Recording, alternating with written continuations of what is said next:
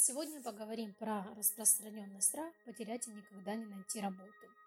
Мы живем в такое время, что государство не сильно переживает о том, как работает человек, где он нашел себе работу как он вообще живет. Э, сегодня такая ситуация, что на работу чаще всего берут э, людей очень молодых.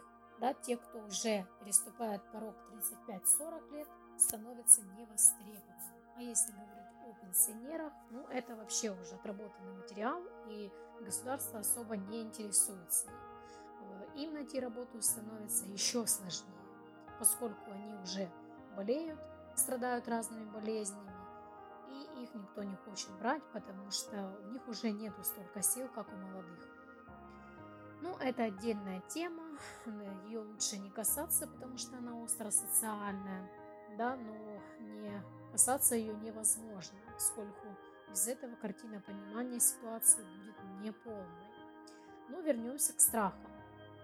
Когда человек достигает зрелого возраста, э, работодателю управлять им становится все сложнее. Он становится невыгодным. Нужны молодые специалисты, которые хотят что-то доказать, самоутвердиться, показать себя. Зрелый же человек, он уже все себе доказал. Да, если что-то еще не доказал, то это уже его такие личная проблема. Но что же получается, что люди сидят до смерти на одном месте и не хотят вставать с него и никому его отдавать.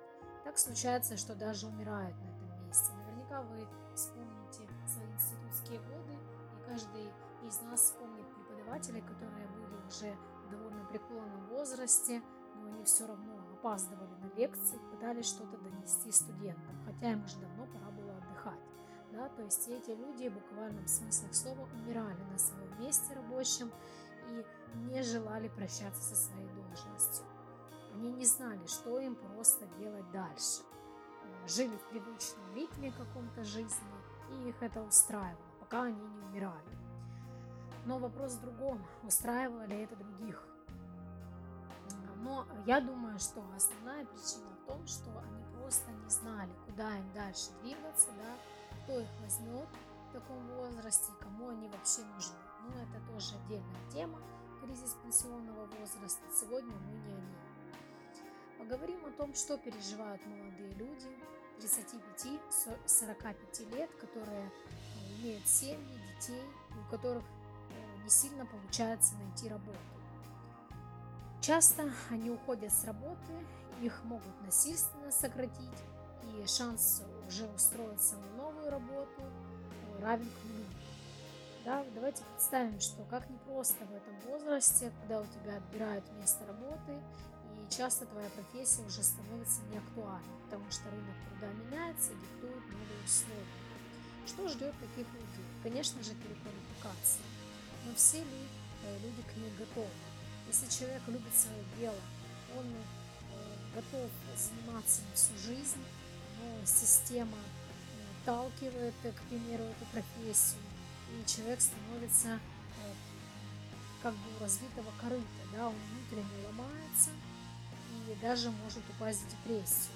Он не знает, что ему сейчас выбрать, да, он столько лет отдал жизни, своей жизни этому делу, он не может выбрать профессию, которая уже ему подойдет с учетом возраста, морального, физического состояния.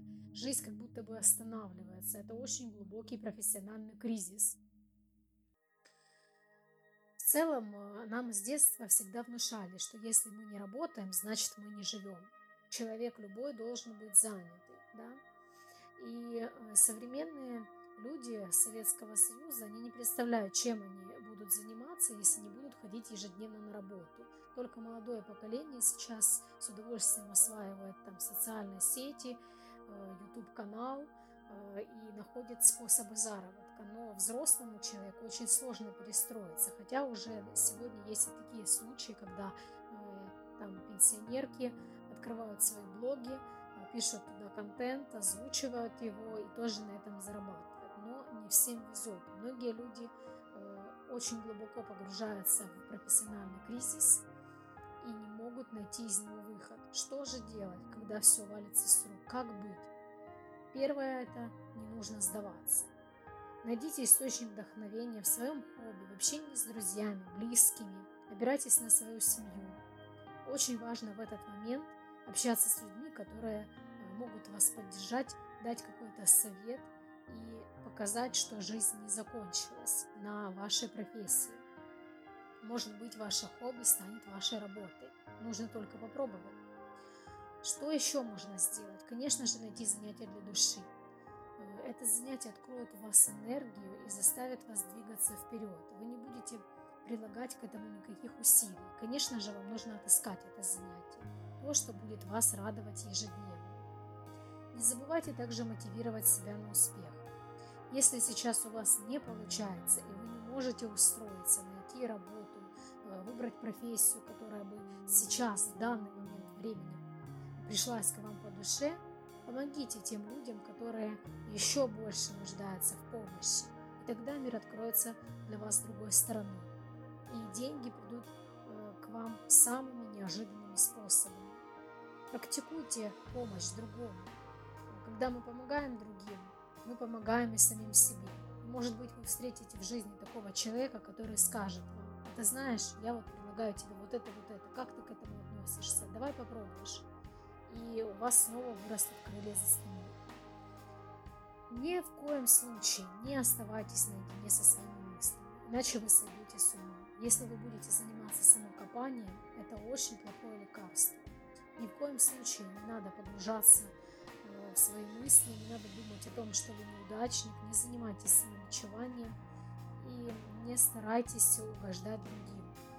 Ни в коем случае не прислушивайтесь к какому-то негативному мнению. Не важно, что говорят другие, важно, что чувствуете вы. Не сдавайтесь конечно же, в такой ситуации нужно ставить новые цели, да? сосредоточить всю свою энергию на их достижении.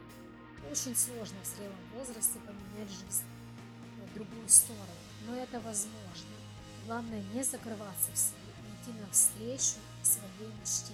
И я уверена, у вас все получится.